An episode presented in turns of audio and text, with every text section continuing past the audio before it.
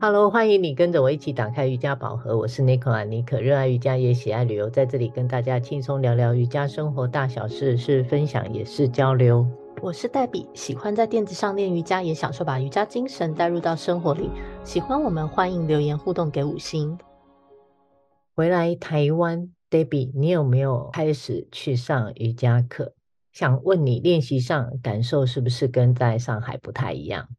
嗯，你很了解嘛，我当然要去练习啊。回台湾是马不停蹄、快马加鞭的回到台北的教室继续练习。那我就想请问你一下，你上下课会不会跟老师或同学聊一些什么话题呢？说到这个，毕竟我是木讷系的同学，嗯，所以早期啊都不太聊天嘛。不过开始 Ashtanga 固定练早麦，还有固定跟一样的老师学习后，很难不说话了。这样 Ashtanga 练习的时候不说话啊，所以下课以后话就特别多，是这样吗？也不是这个原因，原因是因为你每天见到的人都是同一批人，其实不打个招呼，不说说话也是蛮奇怪的。哦，的确了，没错没错，我们教室的学生也是这样，瑜伽学生视角来看。就是会觉得瑜伽老师好像特别的让人家觉得好容易亲近，好像很多事可以，也会很想跟老师说说。这是我早期在这么多爱好的运动项目中从来不曾出现过的感受。我从以前就一直觉得很奇怪了，这感受是有些奇妙，但是也带着一点温馨感。觉得自己跟着自己喜欢的老师，就特别会浮现这样的感受。你有没有像这样的感觉啊？当然有哦，而且我感觉自己运气特别好，因为很早就进入瑜伽的世界嘛，所以一边探索一边享受着瑜伽练习带来的丰硕果实，也很长一段时间了，真的是很有意思。哦，那我是发现的太晚，也不会啊，你是乘着火箭来的，我这并不是自己开始教课。才出现的感受，在早期我们的分享里面也有聊过一些。不过，随着我自己瑜伽生活的一些过程，我透过更多的学习，我才了解到瑜伽真正的魅力是无所不在。要说瑜伽，或者是聊瑜伽，我觉得这真的并不简单。不是说动作不简单，动作本来也不简单啊。但是光说瑜伽这两个字，嗯，我觉得代表的是更深奥了。我觉得三天三夜也说不完，绝对不是上完一堂瑜伽课就结束了。嗯，你说的没错，也许只是一堂课，但从中可以衍生出来的影响是完全超乎预期的美妙。我就常常会赞叹的想说出瑜伽真好啊，这样的感觉。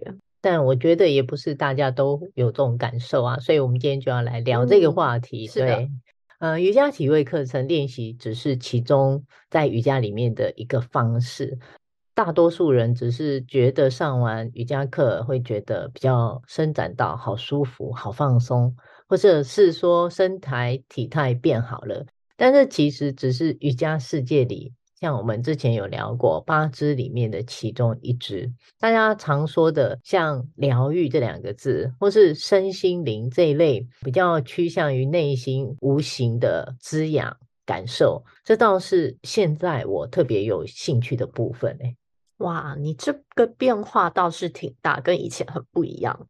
有趣的点是，如果我们能慢慢的从外显走入内化的，进而去探索身心的各个层面，是透过我自己的体悟，而且是用很自然的方式去寻找、去感觉自己好像变得比以前好，这样的感觉是来自于心理的转变。我觉得这不是很棒吗？对的，对，因为练习到后面，其实。我也是有类似的感觉。那你有哪一些方法可以推荐给我们的听众呢？推荐不敢说，分享。对对对，这是我了解的。我觉得体位法的确是一种，但其实瑜伽动作大多数人还是只会体会到说，哦，我做这个动作只是伸展到我身体上某一些部位，就是在身体上的一个活动或者运动。嗯但实际上并不尽然，有很多奥秘是藏在体位动作里面的。这个当然可以细讲，但我们今天只是想去聊瑜伽不只是一堂瑜伽课的这件事情。嗯，那当然还有很多其他的方式去了解，像是从呼吸法的练习，还有静坐、冥想、观想。或者是你会手持一些声印手印，或者是你会泛唱，或者是像是一些特殊的一些派别的舞蹈方式，也或者是探索身体脉轮的奥秘。嗯，以上所有提到我刚刚说的所有的方法，都是会跟着你学习的老师，还有你练习的瑜伽派别而有所不同的解释，还有练习的方法。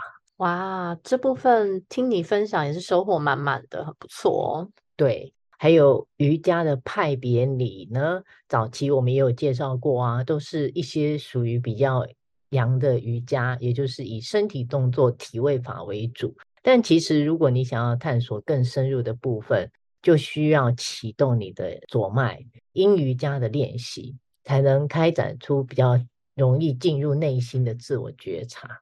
问你一个问题，Debbie，你知道你的左右脉啊是哪一个比较畅通吗？嗯，阿斯汤嘎因为不太强调这个，诶，我也蛮好奇，现在自己是哪边比较畅通？你下次帮我看看好了。先说你的吧，啊、这还蛮容易测的啦。我最近啊是左脉比较畅通，这倒是跟我以前很不像。我想也许是跟我自己目前的学习方式的转变是有相关的。嗯，像是哪些转变呢？就是我开始学习脉轮的课程，还有就是开始做一些静坐的观想。不过自己的体位法练习倒是还是很持续啦。体位法的阳刚的练习会带入一些柔和，还有启动左脉的修复的动作也是需要的。这一些通常像你在瑜伽课里面，老师在最后后半段会带入到这一组的练习，然后一直到大休息结束，大家起身后都会觉得特别的舒服。这个时间点呢，就是你的阴脉啊，就有一点被启动。这时候就很适合来做一些呼吸跟静坐的练习，都是有助于帮助你去开展发现自己跟瑜伽之间的奥秘哦。嗯，值得探索的方向有非常多。说说我好了，我回想过初期什么都练，仅仅把瑜伽当作是在伸展、柔和的出汗、随便动一动的运动时期。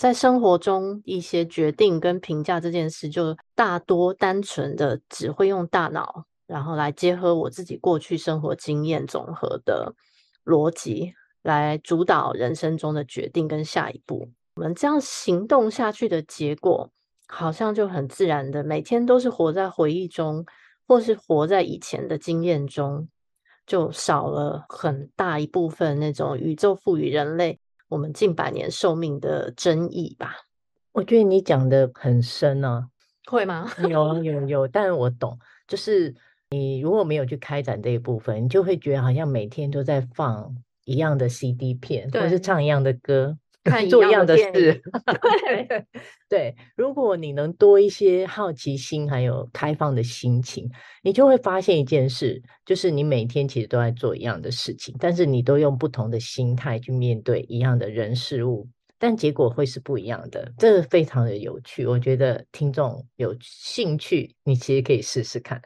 对，你的建议很好，对，形容的很简单，大家真的可以试试看。嗯，那我自己也是随着。练习体位法的频率提高以后，跟进入阿斯汤嘎的传统练习系统以后，我也是透过每天晨练，才体验到这个序列编排的智慧。在垫子上练习，它帮助了我不知不觉统合了身心脑呼吸的协作，进而打开生命中每一个当下更精细、更宽广的维度。同时，我也开始相信自己永远有无限的可能。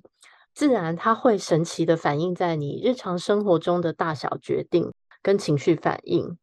这套练习如果只是把它用来当做在练身形肌肉的这种很 hardcore 硬核运动啊，那当然稳定能收获健康固然已经很好了，但蛮建议大家可以放慢练习的脚步跟自己对身形的期待啊，随时间沉淀累积，可以收获到的是学无止境的瑜伽哲学。然后还包含我现在在推广的饮食生活习惯，同时八支每一支含义的深入实践。要知道这些，我刚刚讲的就很像宝盒中的宝藏，多到满出来这样。鼓励大家多花点时间，可以在自己喜欢的练习中遨游，好像在玩寻宝游戏这样。八支被你推广起来，有让我了解更多。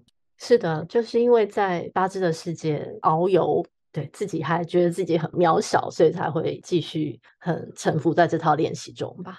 对，派别的方法无限多。如果有兴趣了解更多，我就建议啊，可以跟着你追随的老师随便聊一聊，聊什么都可以。我相信会有很多的建议跟分享给到你的。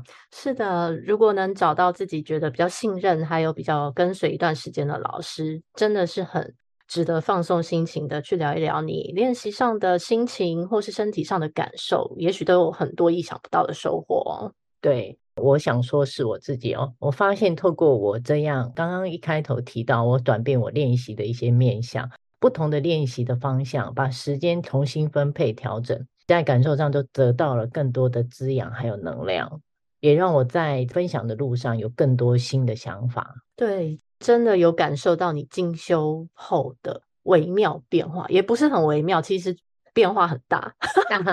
啊，对，真心的觉得瑜伽真的不是只是一堂课就结束了。如果这么想，真的觉得有点可惜。是的，希望自己在一边学习的过程，也能透过像继续我们的 podcast 分享给听众。也许不是那么专业，但是我觉得最重要的是我们的真心，我们的交流就是我们的初衷，也觉得我们的自己的感受分享起来是更真实的。没错，因为市场上教体位法厉害的老师很多，但是我觉得比较轻松生活化的分享就少了一些。希望大家喜欢。对，所以继续欢迎跟着我们一起轻松聊瑜伽、聊生活、聊心情。欢迎上妮可的脸书，妮可打开瑜伽宝盒，按赞追踪或是追踪我的 IG Nicola Yoga N C O L A 底线 Y O G A，还有黛比的 Ashtanga 饮食 IG。Debbie Love Food D B B I E L B F O O D，更多精彩，你可与黛比的瑜伽生活与你分享，也欢迎私讯我们，让我们一起进入瑜伽世界探索。我们下周见，拜拜，拜拜。